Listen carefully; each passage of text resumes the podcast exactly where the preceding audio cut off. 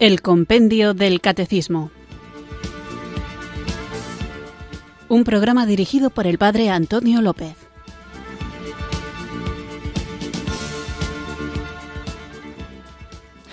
Muy buenas tardes, queridos oyentes de Radio María. Recibido un cariñoso saludo desde Irurzun, en Navarra, quienes sintonizáis una tarde más esta Radio de la Virgen, esta emisora que cambia vidas, Radio María, para escuchar el programa El Compendio del Catecismo, nuestro espacio diario de formación católica aquí en la emisora de la Virgen, en el que vamos conociendo la fe que debemos vivir, compartir y defender. Sabéis que estamos hablando, luego recordaré en qué punto y sección y parte del compendio del catecismo estamos, pero así en general estamos hablando de la liturgia y estoy dedicando el inicio del programa, este saludo bastante largo que suelo hacer, a algunas cuestiones prácticas referidas precisamente a la liturgia. Y estos días hemos hablado de los ornamentos sagrados que lleva el sacerdote y el diácono o los acólitos, como es el caso de la túnica y el cíngulo, y hoy me gustaría hablar de algo que estoy seguro de que os va a resultar muy interesante a todos, pero de manera especial quizá a los oyentes más jóvenes de este espacio de Radio María, del compendio del catecismo. Y me refiero a la polémica, entre comillas, que a veces se suscita entre las generaciones más nuevas y las más antiguas a propósito del uso de los instrumentos musicales en la misa. Es decir, si se puede tocar cualquier instrumento dentro de la misa. Y esto hay que matizarlo en el sentido de que todo depende del uso que se le dé y de cómo se toque y qué tipo de música se toque. Dice el Papa Benedicto XVI, cuando todavía era el cardenal Ratzinger, en un libro titulado El espíritu de la liturgia, cosas que nos pueden ayudar a entender cuál es precisamente, como dice el título del libro, el espíritu de la liturgia. Y dice que en la música litúrgica, basada en la fe bíblica, hay una clara primacía de la palabra. De ahí se saca la conclusión del predominio del canto sobre la música instrumental, es decir, es más importante la palabra cantada que la propia música, aunque no se excluya la música sin canto. El canto, dice el Papa Benedicto XVI, logra superar las palabras que muchas veces no alcanzan para expresar la inefabilidad del misterio, pero no supera la palabra, el logos, por lo que se hace necesaria la música. Ahora bien, la liturgia cristiana no está abierta a cualquier tipo de música. Vuelvo a repetir esta frase. La liturgia cristiana no, no, no está abierta a cualquier tipo de música. Una música que arrastra al hombre a la ebriedad de los sentidos, pisotea la racionalidad y somete el espíritu a los sentidos, no eleva al hombre. Por eso, la música litúrgica debe ser tal que, superando la sensualidad, eleve el corazón, tal y como decimos en misa, levantemos el corazón. Aquí habría que matizar, y ya hablaremos de ello en otro momento, que no toda la oración que hacemos los cristianos es oración litúrgica, pero en la oración litúrgica no vale cualquier tipo de música.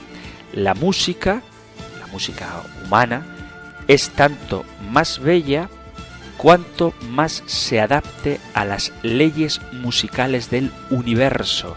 La liturgia debe ser cósmica, es decir, abierta al canto de los ángeles que rodean a Dios e iluminan el universo. Nosotros, al celebrar la Santa Misa, nos incorporamos a esta liturgia celestial que siempre nos precede. Y nuestro canto es participación del canto y la oración de la gran liturgia que abarca toda la creación. Por lo tanto, en la liturgia los cantos deberían ser tales que se puedan cantar en presencia de los ángeles. Los instrumentos son el coro de las criaturas que acompañan la voz del hombre en la alabanza divina. Dicho todo esto, la pregunta a si se puede utilizar la guitarra o el bajo en la liturgia, la respuesta que tenemos que dar es que no puede excluirse, no se puede rechazar así directamente el uso de la guitarra en la liturgia, pero sí que dependerá del tipo de música que se haga con la guitarra y de cómo ésta se toque para aceptar o no este instrumento en la oración litúrgica. En la música litúrgica judía se utilizaban instrumentos de cuerda, la cítara y el arpa, para acompañar el canto de los salmos. Salmodiar, de alguna manera, es cantar y en la tradición judía el salmista siempre era acompañado por la cítara, el arpa o algún instrumento afín.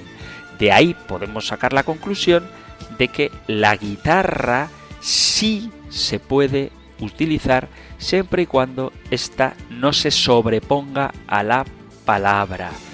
Los papas siempre se han preocupado de corregir los abusos que ciertamente se dan en materia de música litúrgica, sobre todo y esto es muy importante también para no confundir la liturgia con una teatralización. Dice Benedicto XIV, fijaos que esto es algo que no es nuevo, Benedicto XIV en el año 1749, que se delimitaran el uso de instrumentos musicales, decía el órgano, también violines, violonchelos, fagotes, violas y violines. Y, decía el Papa Benedicto XIV, excluyendo los timbales, los coros de caza, las trompetas, los oboes, los flautines, las flautas, los salterios modernos, las mandolinas e instrumentos similares que sólo sirven para hacer música más teatral. Y en este contexto entrarían las guitarras. Sin embargo, la preocupación del Papa estaba dirigida no tanto a los instrumentos en sí, sino al tipo de música que representaban esos instrumentos.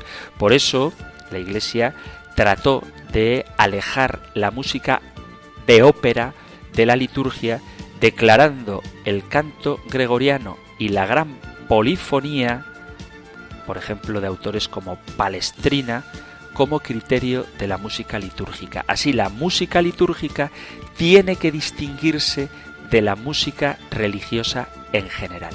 Si tenemos en cuenta cómo se utiliza hoy la guitarra, es decir, para el folclore, el canto popular, el canto melódico o incluso la guitarra eléctrica para la música rock, no parece que sea un elemento adecuado para la liturgia, pero si se toca bien, con arte, con elegancia, con suavidad, de manera que sirva de acompañamiento, sí podría usarse como en tiempos más antiguos se utilizaba, se utilizaba la cítara y el arpa. El problema está sobre todo en saber qué tipo de música es apta para liturgia y qué tipo de música es para otros contextos el uso litúrgico ha de ser para el acompañamiento.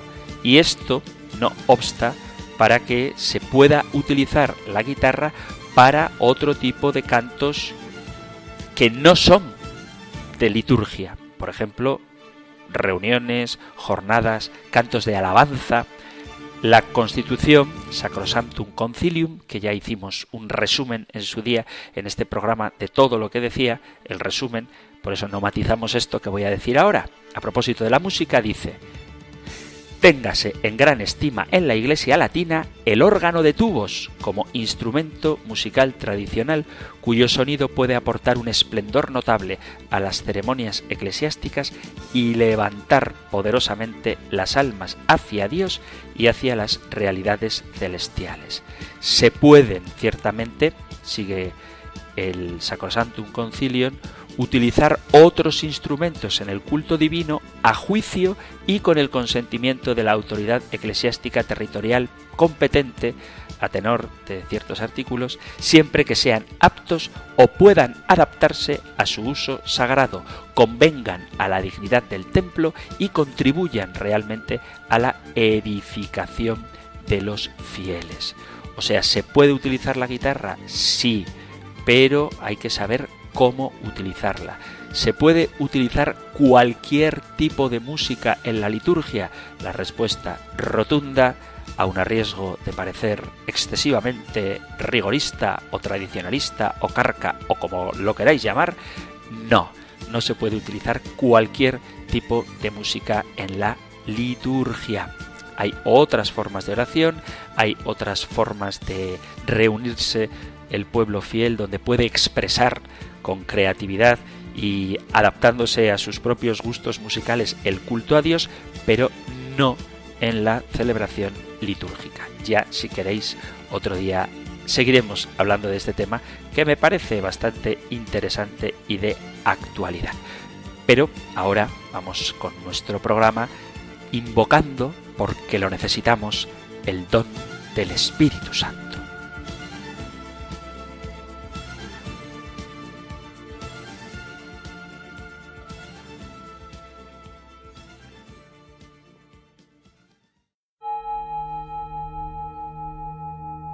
Ven Espíritu, ven Espíritu, ven Espíritu.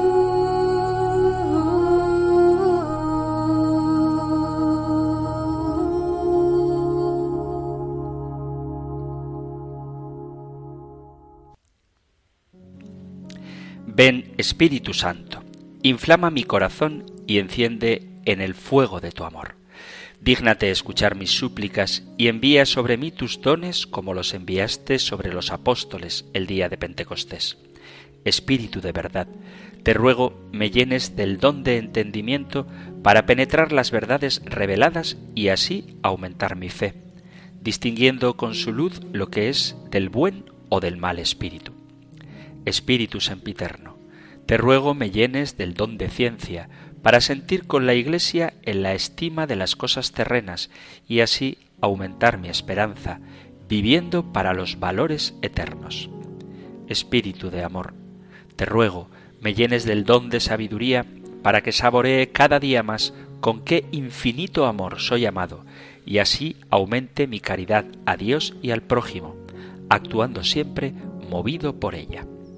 Espíritu Santificador, te ruego me llenes del don de consejo para obrar de continuo con prudencia, eligiendo las palabras y acciones más adecuadas a la santificación mía y de los demás. Espíritu de bondad, te ruego me llenes del don de piedad para practicar con todos la justicia, dando a cada uno lo suyo, a Dios con gratitud y obediencia, a los hombres con generosidad y amabilidad. Espíritu Omnipotente, te ruego me llenes del don de fortaleza para perseverar con constancia y confianza en el camino de la perfección cristiana, resistiendo con paciencia las adversidades. Espíritu de Majestad, te ruego me llenes del don de temor de Dios, para no dejarme llevar de las tentaciones de los sentidos y proceder con templanza en el uso de las criaturas. Divino Espíritu, por los méritos de Jesucristo y la intercesión de la bienaventurada Virgen María, te suplico que vengas a mi corazón y me comuniques la plenitud de tus dones, para que, iluminado y confortado por ellos, viva según tu voluntad, muera entregado a tu amor y así merezca cantar eternamente tus infinitas misericordias. Amén.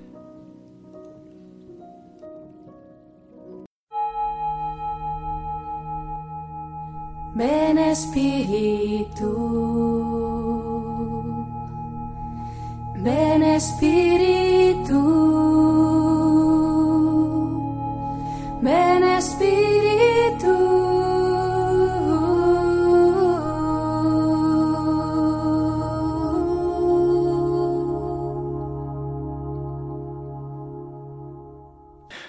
Después de haber invocado juntos el don del Espíritu Santo, vamos allá con nuestro nuevo programa en el que, como decía, así a modo muy general, estamos hablando de la liturgia dentro de la economía sacramental y veíamos cuál es el misterio pascual en los sacramentos de la Iglesia, qué son los sacramentos y cuántos hay, son signos sensibles sensibles y eficaces de la gracia instituidos por Cristo y confiados a la Iglesia, a través de los cuales se nos otorga la vida divina, una precisa definición, y veíamos también la relación que existe entre los sacramentos y Cristo.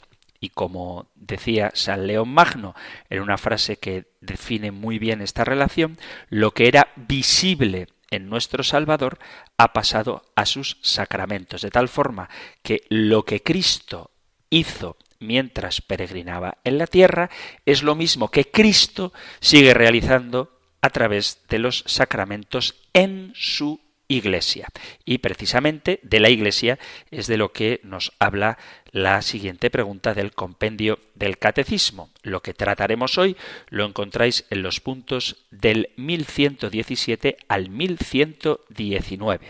Nosotros escuchamos ahora la pregunta 226 del compendio del catecismo. Número 226 ¿Cuál es el vínculo de los sacramentos con la Iglesia?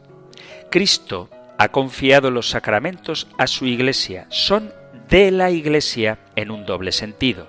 De ella, en cuanto son acciones de la Iglesia, la cual es sacramento de la acción de Cristo, y para ella, en el sentido de que edifican la Iglesia. Como ya vamos bastante avanzados en el compendio del catecismo, estamos todavía por debajo de la mitad, pero aproximándonos a ella, me gustaría recordaros cómo todo lo que vamos viendo forma parte de un cuerpo, en el sentido de que hay un cuerpo de doctrina, de tal manera que unas verdades se fundamentan sobre otras y para entender el contenido de nuestra fe no podemos quedarnos únicamente con uno de los puntos del compendio del catecismo. Lo mismo que para entender la Sagrada Escritura hay que conocerla dentro de todo su contexto, ocurre igual con la enseñanza de la Iglesia. Hay que entenderla dentro de su contexto. Y en más de una ocasión lo he dicho casi casi como a modo de excusa que puede haber programas que resulten más ligeros, más fáciles de comprender, incluso más prácticos y otros que quizá resulten un poquito más áridos, teóricos y abstractos. Sin embargo, es necesario que hagamos el esfuerzo intelectual de prepararnos bien en todos en aquellos que nos resultan más llevaderos y también en esos que piden de nosotros un pequeño esfuerzo. Y esto lo digo simplemente no porque piense que el programa de hoy vaya a ser árido, espero que ninguno lo sea, pero sí para que nos acostumbremos en la medida en la que podamos a remitirnos a programas anteriores para comprender los que vienen después. Y si hoy vamos a hablar tal y como plantea la pregunta 226, ¿cuál es el vínculo de los sacramentos con la Iglesia? Sería bueno, a propósito de sacramentos y de la Iglesia, que nos remitiéramos a la pregunta 152. Dentro de nuestro artículo de fe, creo en la Santa Iglesia Católica, hablábamos de que la Iglesia es misterio, y dice, esta es la pregunta 151, la Iglesia es misterio en cuanto que en su realidad visible se hace presente y operante una realidad espiritual y divina que se percibe solamente con los ojos de la fe. Y la pregunta 152 pregunta, plantea, ¿Qué significa que la Iglesia es sacramento universal de salvación? La Iglesia es sacramento universal de salvación en cuanto es signo e instrumento de la reconciliación y la comunión de toda la humanidad con Dios, así como de la unidad de todo el género humano. Y esto lo digo porque en la pregunta 152 se habla de la Iglesia como sacramento y en la pregunta 226, que trataremos hoy, se habla de cuál es el vínculo de los sacramentos con la Iglesia. Si queréis remitiros a los programas anteriores, sabéis que en vuestra aplicación del teléfono móvil de Radio María o en la propia página web tenéis el podcast de este programa donde están las emisiones, las ediciones anteriores, con todas las preguntas ordenaditas y también, por supuesto, otros programas riquísimos, educadores y piadosos de Radio María, donde podéis actualizar siempre que queráis lo que ya se ha emitido en antena. Así que os animo a que escuchéis los programas en directo de Radio María, pero de vez en cuando, para recordar lo que se ha ido viendo hasta ahora, que vayáis también a los podcasts. Dicho esto, y dando por supuesto que miraréis, escucharéis la pregunta 152, vamos allá con la 226. ¿Cuál es el vínculo de los sacramentos con la Iglesia? En el programa anterior decía cómo lo que nosotros celebramos tiene como centro la economía de la salvación obrada por Jesucristo que sigue actuando a través de sus sacramentos. Y desde esta perspectiva que tiene a Cristo como centro, se entiende la estructura sacramental de la Iglesia en todo lo que la Iglesia es y lo que la Iglesia hace. La Iglesia es el sacramento fundamental en el sentido de que hace visible una realidad invisible, el cuerpo de Cristo. Esta sacramentalidad la celebra la Iglesia sobre todo en sus siete sacramentos, pero todas las dimensiones de la Iglesia son sacramentales porque en todas ellas se hace presente a Dios y realizan el reino en este mundo. San Buenaventura, el gran doctor de la Iglesia, decía Cristo murió en la cruz para que veamos a través de la herida visible la herida del amor invisible. El Padre, dice otro Padre de la Iglesia, no está canonizado, pero es un Santo Padre, que es Orígenes, dice, el Padre no es impasible, es compasivo. Y San Gregorio de Niza hace esta pregunta que es interesante, ¿cómo ha podido dejar Dios Padre morir a su Hijo en la cruz. Si la sangre es derramada por el Padre, dice San Gregorio, lo primero que me pregunto es ¿cómo puede ser esto? ¿Por qué motivo el Padre, que no permitió que Isaac fuera ofrecido en sacrificio por Abraham, puede complacerse en la sangre del unigénito? Es pues claro que Dios lo recibe no porque lo haya exigido, sino por la economía de la salvación, dado que era necesario santificar al hombre con la humanidad de Dios. Esto deja claro algo que parece difícil. ¿Por qué permite Dios que muera su Hijo? Para nuestra santificación. No se trata, como a veces se ha pintado, un Dios colérico que necesita sacrificar a un sustituto por nuestros pecados, sino que es para santificarnos, no para sustituirnos, y no tanto santificarnos con la divinidad, sino más bien con la humanidad de Dios, es decir, con Jesucristo, con el Verbo hecho carne.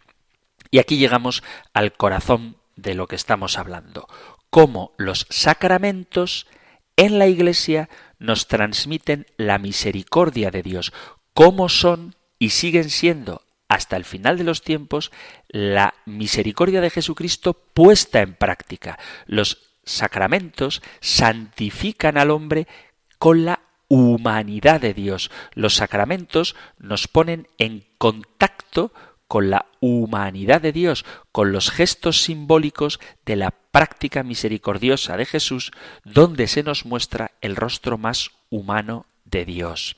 Podemos escuchar en las misas de Navidad esta oración, porque gracias al misterio de la palabra hecha carne, la luz de tu gloria brilló ante nuestros ojos con nuevo resplandor, para que, conociendo a Dios visiblemente, Él nos lleve al amor de lo invisible. Como Cristo mismo, palabra hecha carne, es el rostro del Padre, Él nos muestra al Padre, quien me ve a mí, ve al Padre, dice el Evangelio de San Juan en el capítulo 14, versículo 9. Un Dios invisible al que nadie podía ver sin morir, los sacramentos nos lo hacen visible, lo hacen palpable, presente, un misterio invisible que podemos experimentar con los sentidos. Los sacramentos nos ponen en contacto con el reino de Dios sin sacarnos de este mundo. Por eso, también hablábamos en el compendio del catecismo de que se puede equiparar iglesia y reino de Dios. Ojo que no quiero decir que sean exactamente igual la iglesia que el reino de Dios, es decir, no se identifica la una con el otro, pero están estrechamente relacionados. Y esto se ve muy claramente en el Nuevo Testamento. La Iglesia y el reino de Dios son muy parecidos. No son dos realidades totalmente distintas. Dice Jesús a los discípulos, pequeño rebaño, no temas, porque al Padre le agradó darte el reino, dice el Evangelio de Lucas capítulo 12 versículo 32. El reino de Dios se relaciona estrechamente con la comunidad de Jesús. Y esto quiere decir que Jesús anuncia el reino de Dios y lo realiza en la iglesia. En los hechos de los apóstoles y en las cartas se habla del reino como una realidad que perdura y que está ligada íntimamente a la Iglesia, en el sentido de que cuanto la Iglesia tiene que hacer es anunciar y hacer presente el reino de Dios entre los hombres. Por ejemplo, en los Hechos de los Apóstoles, en el capítulo 8, dice así, pero cuando creyeron a Felipe que anunciaba la buena nueva del reino de Dios y el nombre de Jesús, empezaron a bautizarse hombres y mujeres, es decir, empezaron a incorporarse a la Iglesia. Aceptar el reino es incorporarse a la Iglesia y la tarea de la Iglesia es hacer presente el reino. En el mismo libro de los Hechos de los Apóstoles, en el capítulo 14, versículos 22 y 23, dice que, confortando los ánimos de los discípulos, exhortándoles a perseverar en la fe y diciéndoles es necesario que pasemos por muchas tribulaciones para entrar en el reino de Dios. Designaron presbíteros en cada iglesia y después de hacer oración con ayunos, los encomendaron al Señor en quien habían creído. Para comprender lo que es la Iglesia, es necesario comprender lo que es el reino de Dios. La Iglesia tiene que acomodarse al reino de Dios y tiene que hacerlo presente entre los hombres. Por lo tanto, la Iglesia es lo que tiene que ser en la medida en que ella misma vive la realidad del reino de Dios y lo hace presente en el mundo y en la sociedad. Solo desde la perspectiva del reino se hace comprensible la Iglesia, porque una Iglesia que no vive lo que es el reino de Dios no es una verdadera Iglesia y el reino de Dios es lo que la Iglesia a través de toda su esencia, de todo lo que realiza, pero de manera especial a través de los sacramentos, hace presente en el mundo. La Iglesia por los sacramentos es capaz de abrir la historia a la eternidad, de traer al presente tanto el pasado como el futuro. Por lo visible pasamos a lo invisible. San Agustín definió el sacramento como todo signo visible capaz de revelar una realidad invisible. Agustín tenía todavía una comprensión muy amplia de lo que significa la palabra sacramento o misterio, que para él eran casi sinónimos.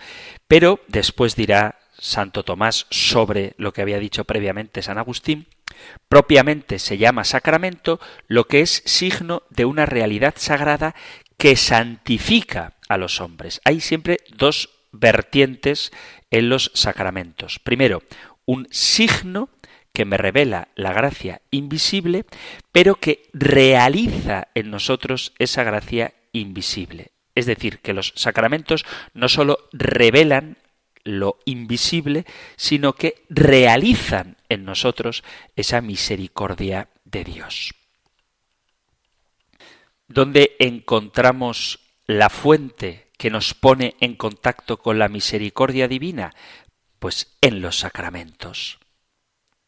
Así que lejos de cualquier cristiano medianamente bien formado la idea de pensar que los sacramentos son prescindibles o meramente actos externos, muchas veces con un valor más social o cultural que religioso, porque el lugar donde actualiza la Iglesia la obra misericordiosa de Jesús es a través de los sacramentos.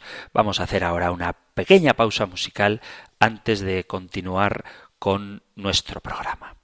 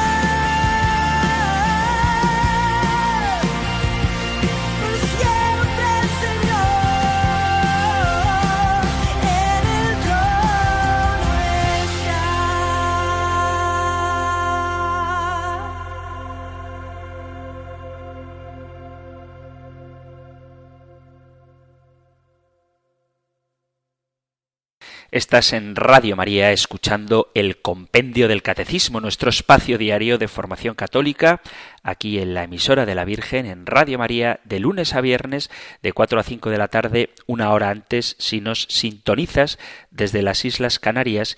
Y hoy estamos con la pregunta 226. ¿Cuál es el vínculo de los sacramentos con la Iglesia? Es la Iglesia la que da los sacramentos, la que hace presente a Jesucristo y su obra misericordiosa a través de los sacramentos y también los sacramentos son para la Iglesia porque son ellos, la presencia de Cristo, quien edifica la Iglesia.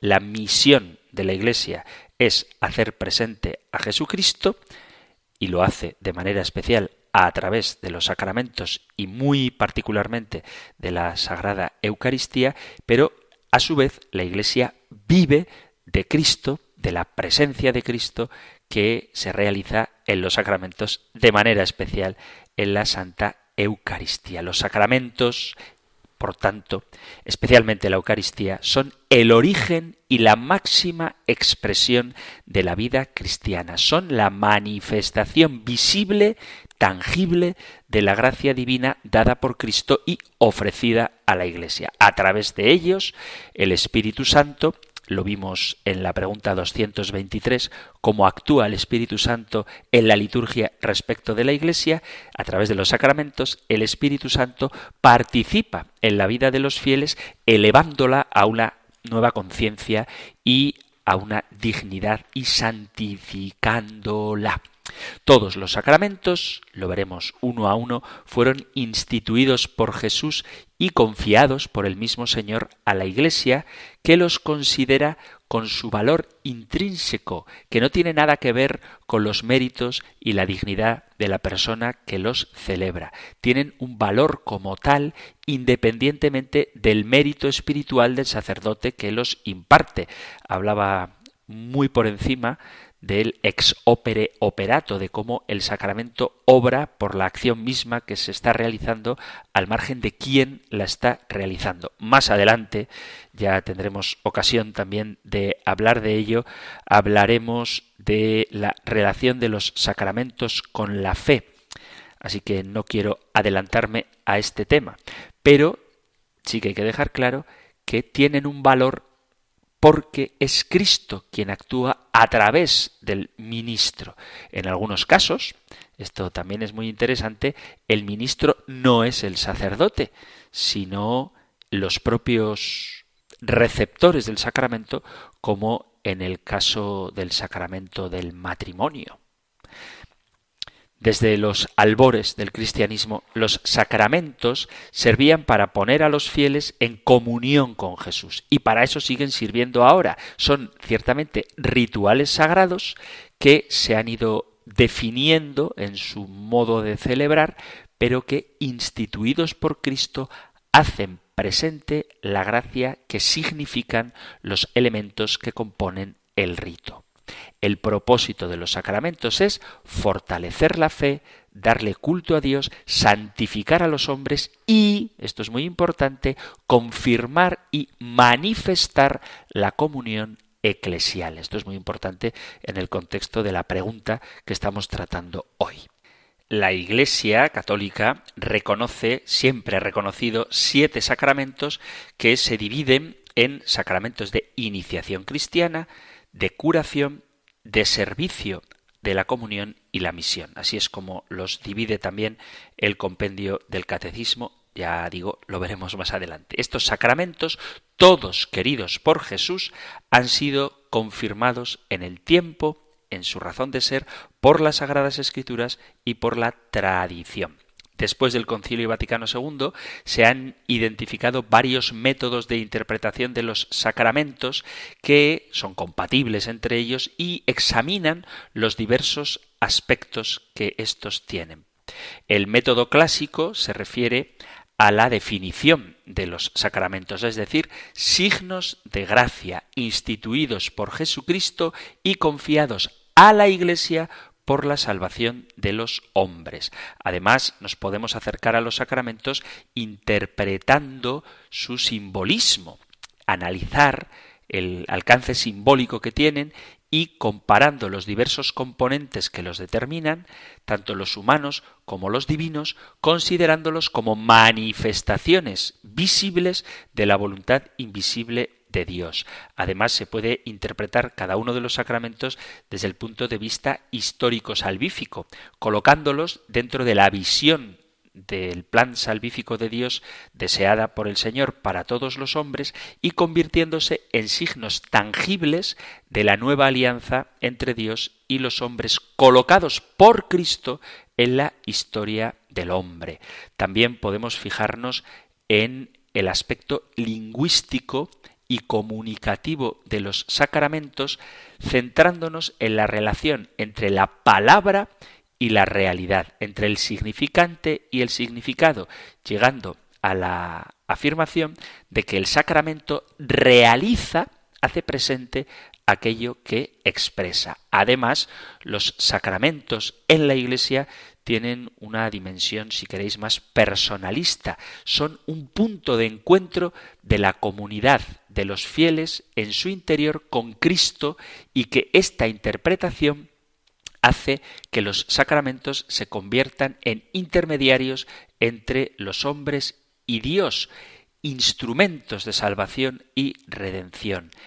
El Dios que es fiel nos hace entrar en comunión con Él a través de la Iglesia, que es su cuerpo, de la cual nosotros formamos Esto es muy importante tenerlo en cuenta porque es muy habitual, sobre todo en el contexto de las iglesias no católicas, y vuelvo a hablar de los protestantes, porque muchas de sus ideas se nos cuelan a veces en el pensamiento católico, cuando ellos afirman que si aceptamos a Jesús en nuestro corazón seremos salvos y que Jesús es relación, que no es religión y que hace falta tener un encuentro personal con Cristo y todo eso, la verdad es que es cierto. Ahora bien, el encuentro personal con Cristo de una manera objetiva, de una manera sensible, se hace, como no, a través de los sacramentos. Nadie que entienda lo que significa en particular el sacramento de la Eucaristía puede negar que está teniendo un encuentro personal e íntimo como no se puede tener de otro modo en la recepción del cuerpo de Cristo y en la participación de la Santa Misa. Por lo tanto, esta interpretación personalista de los sacramentos no significa que uno pueda celebrarlos a su modo, sino que personalmente, particularmente, ya desde el momento del bautismo, te llaman por tu nombre. En la confirmación también te nombran y cada uno de nosotros recibimos la gracia del Espíritu Santo en el bautismo, en la confirmación, por supuesto en la Eucaristía, cuando uno individualmente comulga, qué decir desde luego del sacramento de la penitencia, donde cada uno personalmente, particularmente y de una manera íntima, en diálogo con Cristo que ejerce su misericordia a través de este maravilloso sacramento del perdón, está teniendo un contacto directo, personal con Jesucristo. Además, en los sacramentos encontramos también una dimensión neumatológica, es decir, reconocemos en los sacramentos la presencia vivificante del Espíritu Santo que trasciende los gestos, el lenguaje, las palabras y todos los rituales relacionados con la esfera humana, haciendo de esto, que ciertamente es humano, un signo efectivo y auténtico de la presencia de Cristo y haciendo también que todos los que participan se conviertan en receptores del Espíritu Santo, recordando que es la voluntad de Dios darnos el don de su Paráclito. Además, los sacramentos son también una auténtica liberación, son un símbolo de libertad, una declaración de intenciones para todos aquellos que quieren unirse a Cristo en la lucha contra la injusticia, en nombre de la misericordia, de la ayuda mutua, del actuar en nombre del bien común, es decir, que cuando quiere haber una auténtica liberación, ha de hacerse no con las fuerzas humanas, sino con la fuerza de la gracia que se hace realmente presente en los sacramentos. Cuando uno vive los sacramentos, los lleva a la vida práctica. Celebrar un sacramento y vivir un sacramento son dos realidades inseparables. No se puede participar de la Eucaristía sin que toda tu vida se convierta en eucarística. No se debe recibir el Espíritu Santo en la confirmación si no pretendes vivir de ese Espíritu que has recibido. No tiene sentido el recibir el bautismo, la dignidad y la libertad de los hijos de Dios si luego voluntariamente, a pesar de lo que eres y de lo que has recibido, decides comportarte como si fueras un esclavo. No es inteligente recibir la misericordia en el sacramento de la penitencia si luego no vas a vivir esa misericordia, si no vas a perdonar como tú has sido perdonado, si no vas a amar como has sido amado. No tiene ningún sentido recibir el sacramento del matrimonio si luego no vas a hacer que el modelo de tu amor sea el mismo amor, la misma entrega hasta el sacrificio que Cristo vivió hacia su esposa, que es la Iglesia. La vivencia de los sacramentos es una consecuencia lógica de la recepción de los sacramentos. Por lo tanto, en los sacramentos encontramos todo aquello que somos, todo aquello que hemos de vivir, porque en ellos recibimos todo lo que Cristo quiere darnos, que es participar de su vida divina, que nuestro estilo sea el estilo de Cristo, porque de Cristo recibimos su Espíritu que nos capacita para vivir como vivió Él. Si miramos a nuestro alrededor, podemos ver cómo muchos cristianos practican el consumo de los sacramentos, a veces, hay que decirlo con tristeza, de manera inconsciente. Otros viven su relación con Dios a través de los sacramentos en los momentos principales de su vida, en el bautismo al nacer, cuando somos niños en la Eucaristía, la confirmación, en la adolescencia y ya de adultos el sacramento del matrimonio, hasta el punto de que una vez celebrados estos sacramentos no vuelven a la comunidad cristiana, no participan de la vida de la Iglesia, muchísimas veces no celebran el domingo ni siquiera y se alejan por muchas razones. Su fe se vuelve tenue y frágil y se va apagando poco a poco. Muchos viven como si Dios no existiera, indiferentes ante su presencia. Y cada vez más un gran número de gente no conoce a Dios, ni se sienten llamados a su vida, ni participan de la misión de la Iglesia y, lo que es más triste, nadie les anuncia la buena nueva de Jesús. Y esta es la realidad que vivimos, pero Dios no se cansa de esperar y como el Padre del Hijo pródigo está siempre aguardando a que volvamos y nos encontremos con Él, quizá para muchos por primera vez. Y este es un reto que tenemos por delante para anunciar a todos en la Iglesia la alegría del encuentro con Cristo.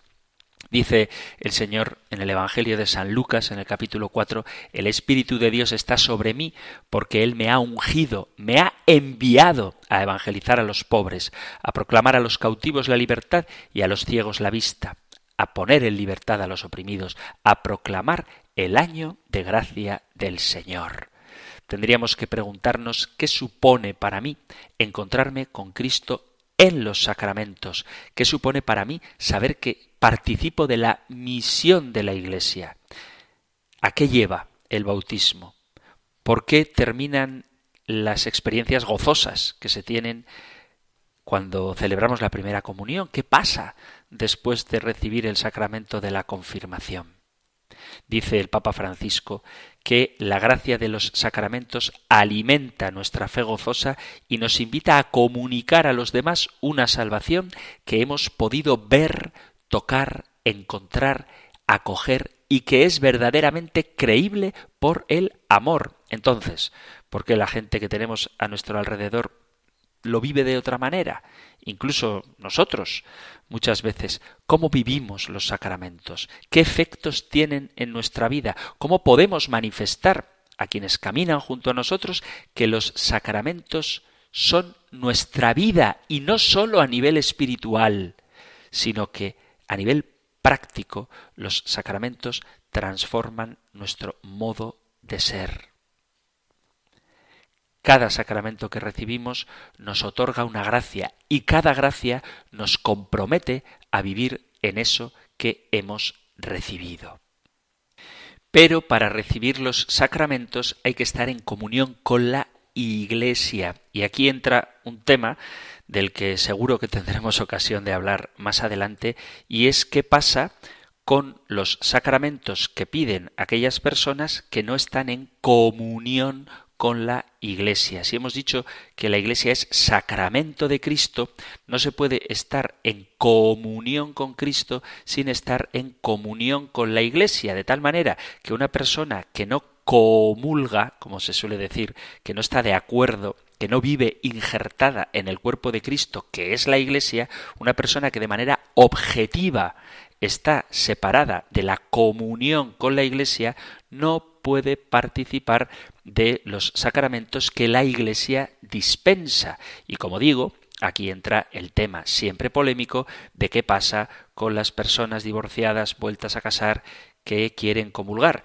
Esas personas quizá en su fuero interno se sienten en comunión con Cristo, de internibus neque ecclesia, o sea, de lo que pasa en la conciencia nadie puede decir nada, pero objetivamente, de una manera sensible, esas personas han roto la comunión con la Iglesia y por lo tanto no pueden recibir la sagrada comunión, que es comunión ciertamente con Cristo, a quien recibimos en su cuerpo y sangre en el misterio eucarístico, pero es también comunión con la Iglesia, que es quien nos dispensa los sacramentos y de manera particular la Eucaristía. Por lo tanto, la recepción de los sacramentos implica una unión con la Iglesia cuerpo de Cristo. No puedes estar separado del cuerpo de Cristo por una situación irregular o por una no aceptación de las enseñanzas de la Iglesia y querer estar en comunión con Cristo a través de lo que esa Iglesia con la que no estás de acuerdo te está dando. No sé si se ve aquí un poco la relación entre la Iglesia y los sacramentos y la relación entre Cristo con la Iglesia. No se puede amar la cabeza a Cristo y rechazar el cuerpo, la Iglesia. No puedes querer alimentarte de Cristo sin la Iglesia porque es la Iglesia la que te da a Cristo. Este es un tema, como digo, nunca exento de polémicas y ya tendremos ocasión de hablar de él, pero simplemente quiero destacar esto, que la recepción de todos los sacramentos, bautismo, confirmación, Eucaristía, matrimonio, todos los sacramentos, implican por la propia esencia del sacramento estar en comunión con la Iglesia. Por eso me llama la atención cuando personas que abiertamente están en contra de lo que la Iglesia enseña piden a esa Iglesia de la que están en contra que les administre los sacramentos, como por ejemplo la Eucaristía o en casos extremos que hemos de ver y que ya asoman de personas del mismo sexo que quieren bautizar a su hijo. Es un poco difícil entender cómo alguien que no acepta la enseñanza de la Iglesia le pide a la Iglesia recibir un sacramento que le incorpora a esa iglesia con la que no estás de acuerdo. Es un tema, como digo, más sencillo de entender de lo que parece. Lo que pasa es que se meten en juego emociones y expresiones del tipo es que si yo quiero estar en comunión con Jesús, ¿por qué no puedo bautizar a mi hijo aunque esté en una unión irregular? Bueno, porque si estás fuera de la comunión de la iglesia, es tu propia vida la que te excluye de lo que la iglesia quiere ofrecerte. Pero de esto ya hablaremos. En cualquier caso, la Iglesia siempre invita a la conversión y a la comunión con ella. Así que si quieres estar en comunión con Cristo, has de estar en comunión con la Iglesia, porque hay una relación, un vínculo estrechísimo entre la Iglesia y los sacramentos. Y con este tema así polémico os dejo con la miel en la boca y llegamos al final del tiempo para nuestro programa de hoy. Así que queridos amigos, queridos oyentes, si os ha quedado alguna inquietud, alguna duda, algo que queráis preguntar o compartir, podéis enviar vuestros mensajes al correo electrónico compendio arroba compendio arroba o al número de teléfono para WhatsApp 668 594 383 668 594 383 terminamos recibiendo la bendición del Señor. El Señor te bendiga y te guarde, el Señor ilumine su rostro sobre ti y te conceda su favor, el Señor te muestre su rostro y te conceda la paz. Muchísimas gracias por estar ahí. Gracias por escuchar el compendio del catecismo y si queréis volveremos a encontrarnos en un próximo programa. Un fuerte abrazo.